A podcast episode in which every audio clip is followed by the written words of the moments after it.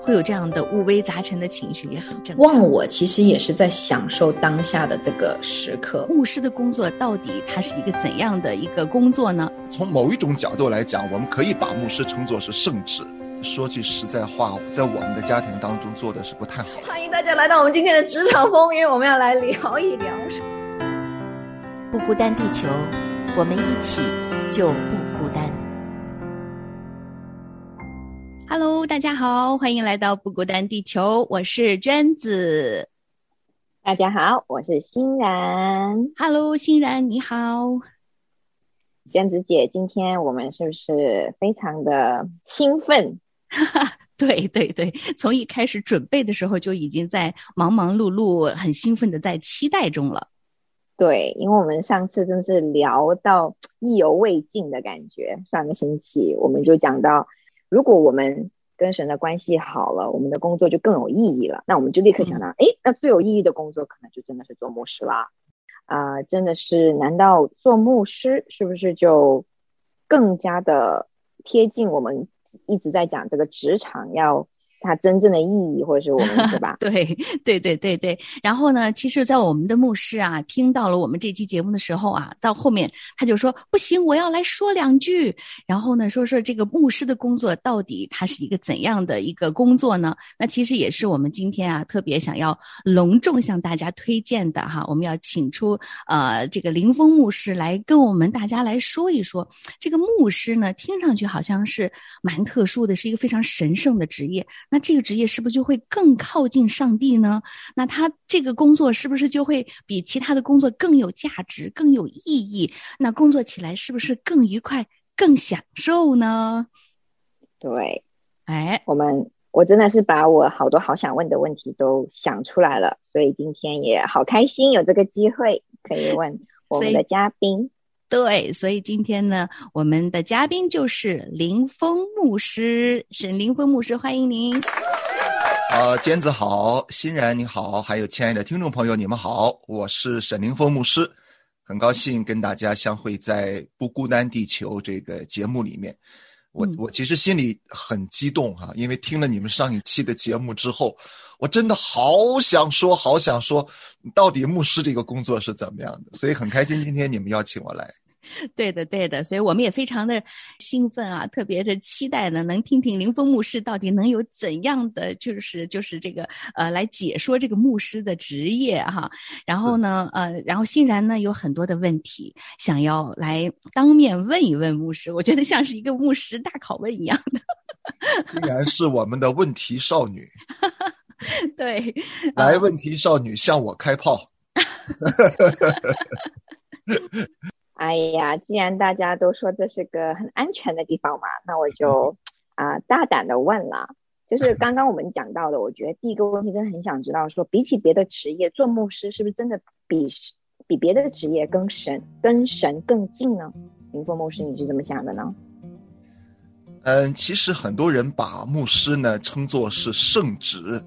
你们听过这种说法吧？啊，呃，但是圣职这个说法呢，我觉得它也对。呃，也不对，呃，对对在什么地方呢？因为这个职业确实很神圣，好像你这个职业就是神的代言人，跟神在一起，啊，离神很近，做神的工作，传讲神的话语，替神对人说话，等等等等。所以你你你可以把这个工作有很多的联想，就是呃，他总是跟神有关的，他是跟神的话语有关的，他是跟神很亲近的，他是很神圣的，等等等等。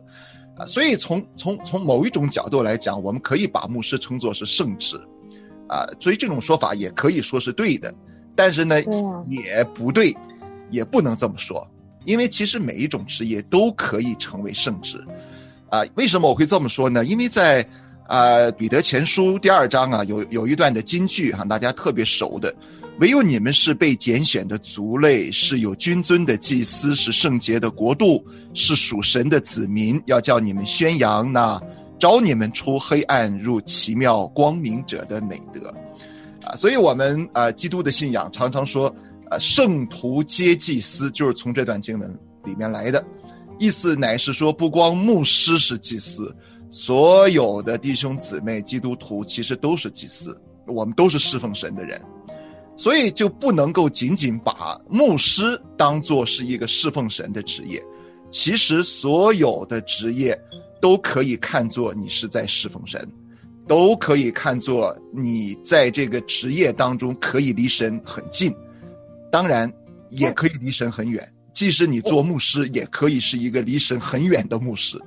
所以，会吗？但是你天天都要讲到神呢，我觉得就可以。我觉得，因为做牧师有个非常好的专利，就是你可以常常提到神。可是我们在职场中就没办法提到神，就是我们在正常工作没办法天天跟人讲到神。我觉得就这一点好像就没办法像你跟神那么近。先让我问你一个问题：你结婚了没有啊？没有，没有结婚哈。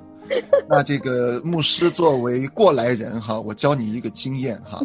好，如果有一段时间呢，你的未来的老公啊，突然一反常态的对你特别好，然后，呃，整天都是提你的名字，然后都把你挂在嘴边儿，你要特别小心，他不一定是 特别的爱你，他有可能是做了对不起你的事儿了，他觉得亏欠你了。所以这个是人，可能他还没有这样的 经历和感受。所以，所以过来人预先的教他一点经验哈。对，做牧师也是一样的，你知道吗？嗯。呃，你嘴嘴上每天都在谈神，不一定你的心真的是跟神很亲近的。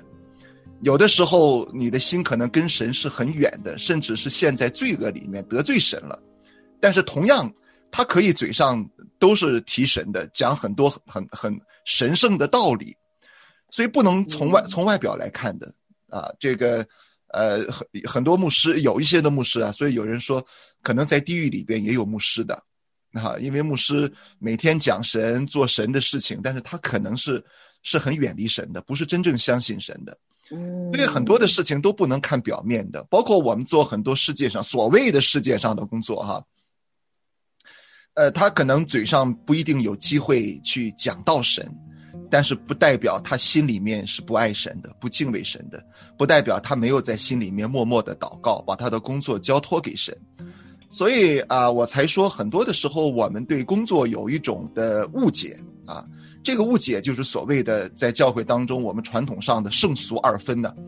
我们把这个某一些的事情当做是是圣的，某一些当成是俗的。比如说，我们就觉得传道人做的事儿叫圣旨，是圣的；那一般的弟兄姊妹做的工作是俗的。但是其实不是这么分的，这是一个非常误导弟兄姊妹的一种一种分法。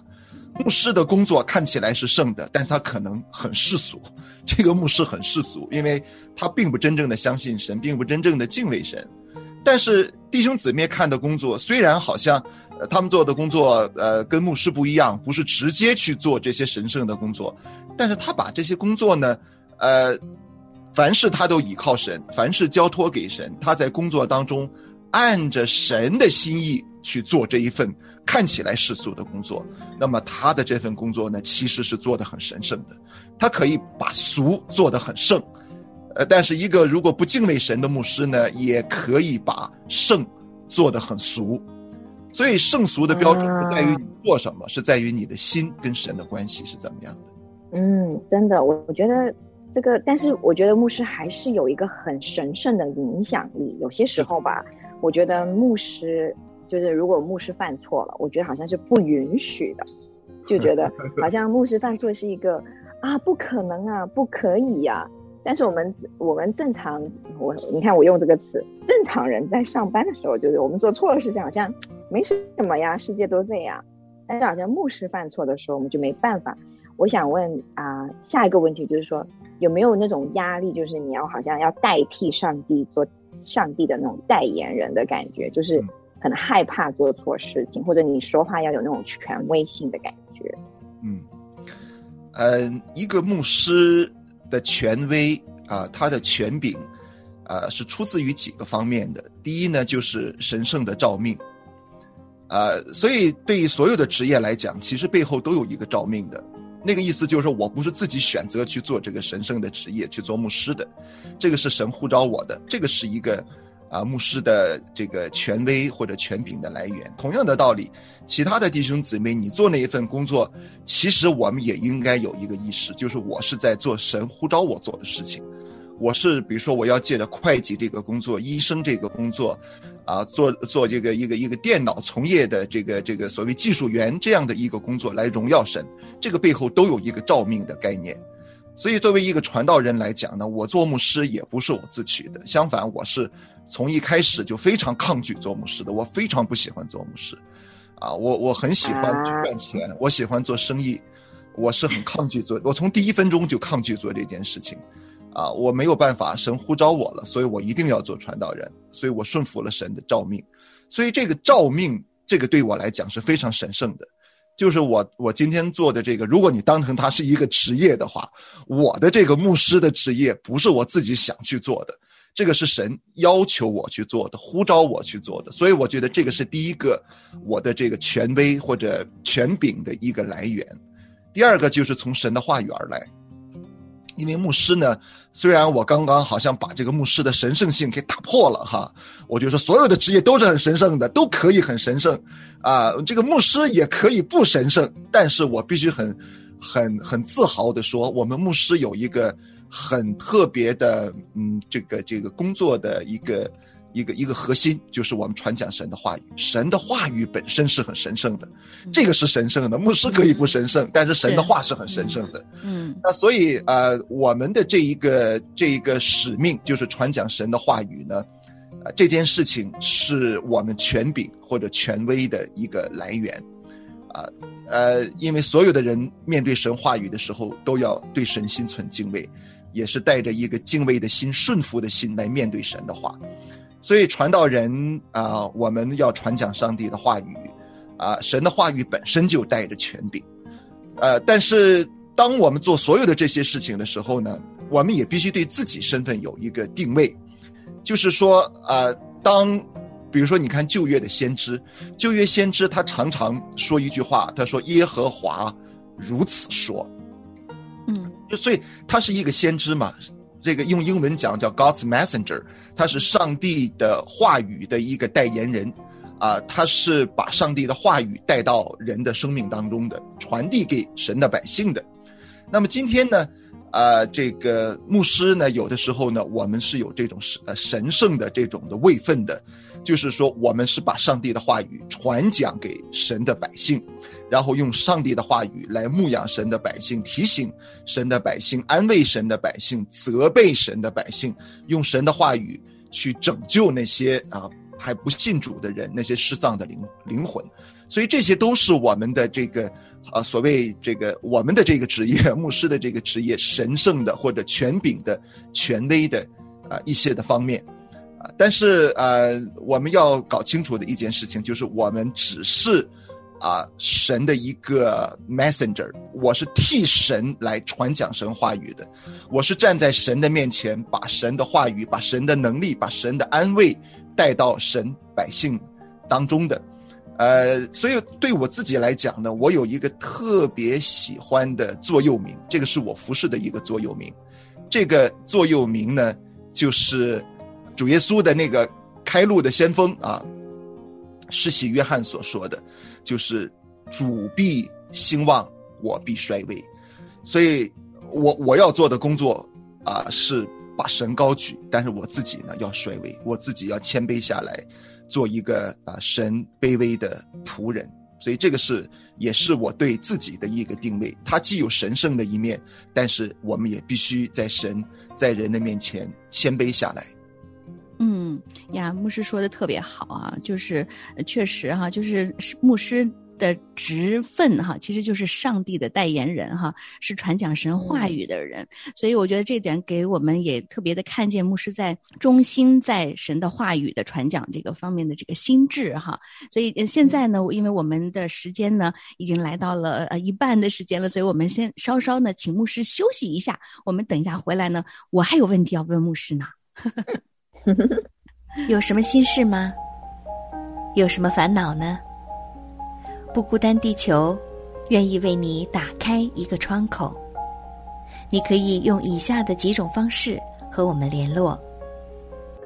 我们的电子邮件地址是不孤单的汉语拼音 b u g u d a n at 良友点 net，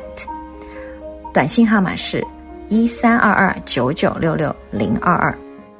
在微信中输入“不孤单地球”的汉语拼音，添加预约连线小助手。欢迎大家订阅、转发、点赞我们的节目，并给我们留言哦。我们的节目还在继续，请继续收听。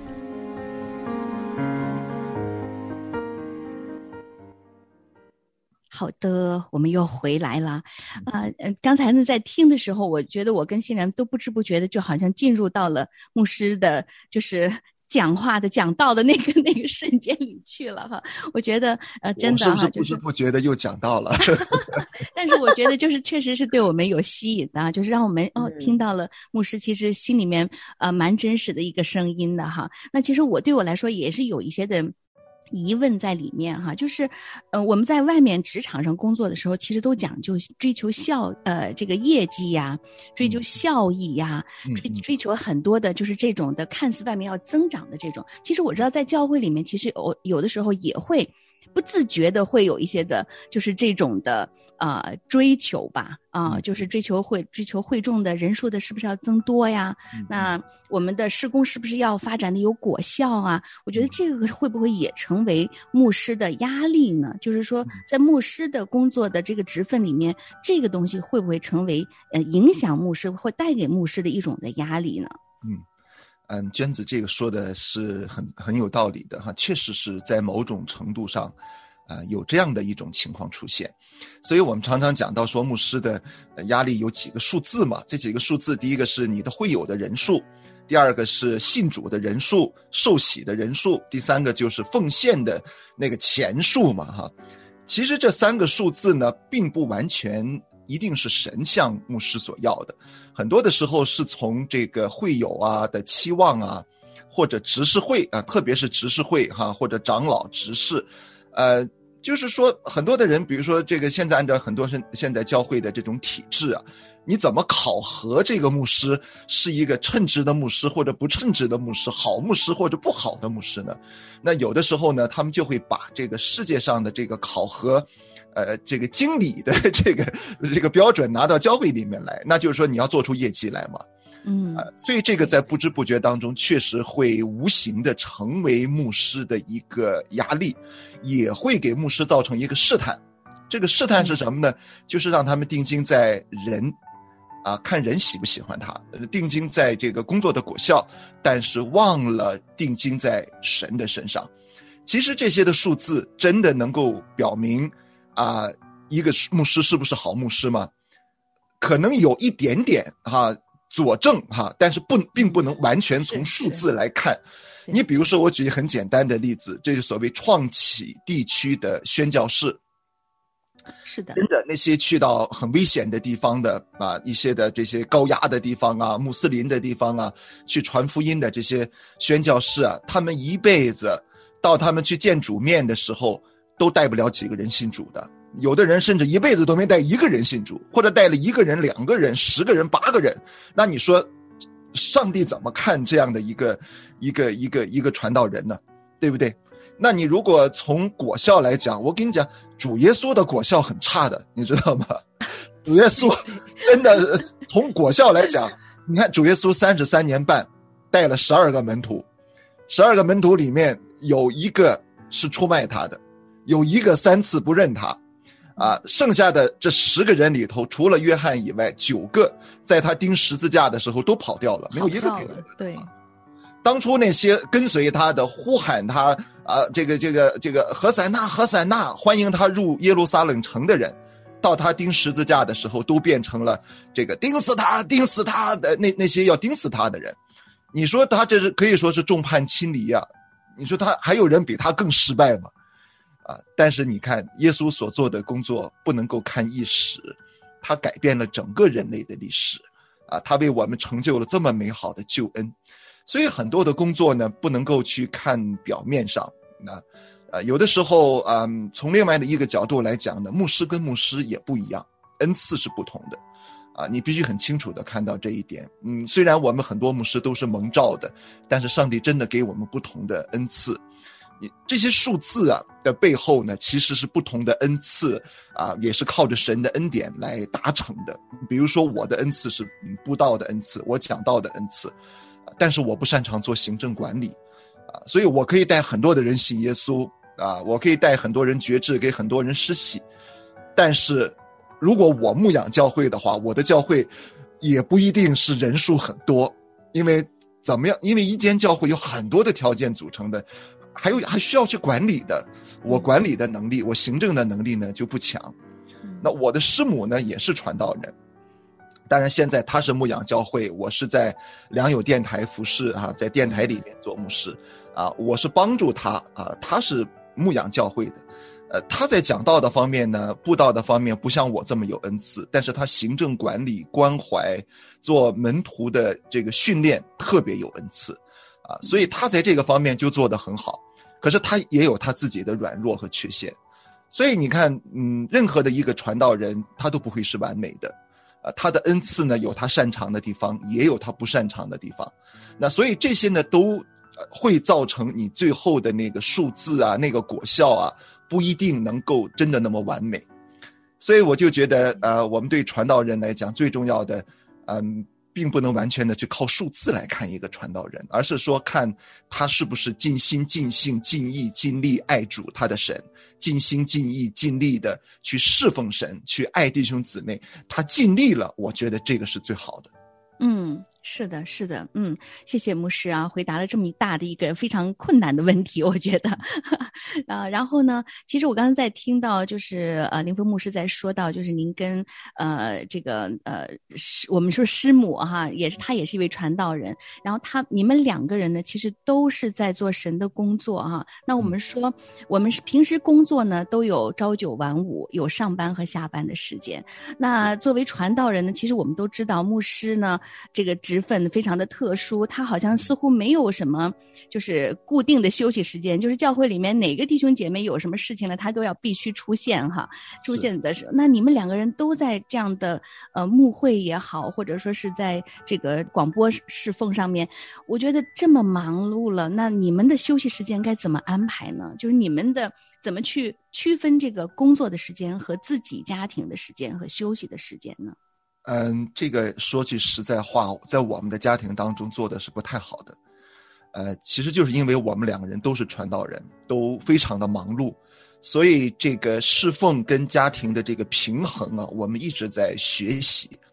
嗯，也我承认做的不是特别的完美，有很多需要成长的空间哈。呃，你要知道，做传道人有一个特点，就是说传道人是第一，他是面对神；第二，他是面对人。呃。神的事情呢，上帝随时都会对你说话，而且我们要花很多的时间去默想神的话，预备讲章，啊，你每个礼拜你去写讲章的时候，其实花了你好多好多的时间，根本不能说好像我到了五点钟我下班了，其实很多我的讲章都是半夜写的，因为到那时候我觉得很安静，我的那个脑子很清楚，我能写讲章。那这个作为一个牧会的传道人，比如说我的太太，我以前也是牧会的传道人。呃，要很多时候处理人的问题，那人的问题可不分时间，他可他可不是说到了五点钟我人就没事了，我没需要了。其实好多时候弟兄姊妹白天他们上班，他们什么时候有时间呢？下班以后五点之后，传道人就开始忙了，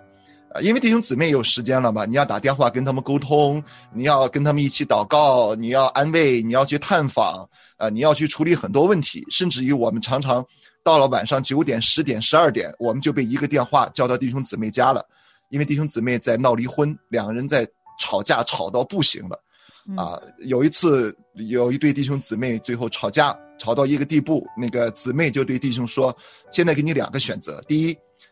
呃，我要打九幺幺报警，让警察来；啊，第二就是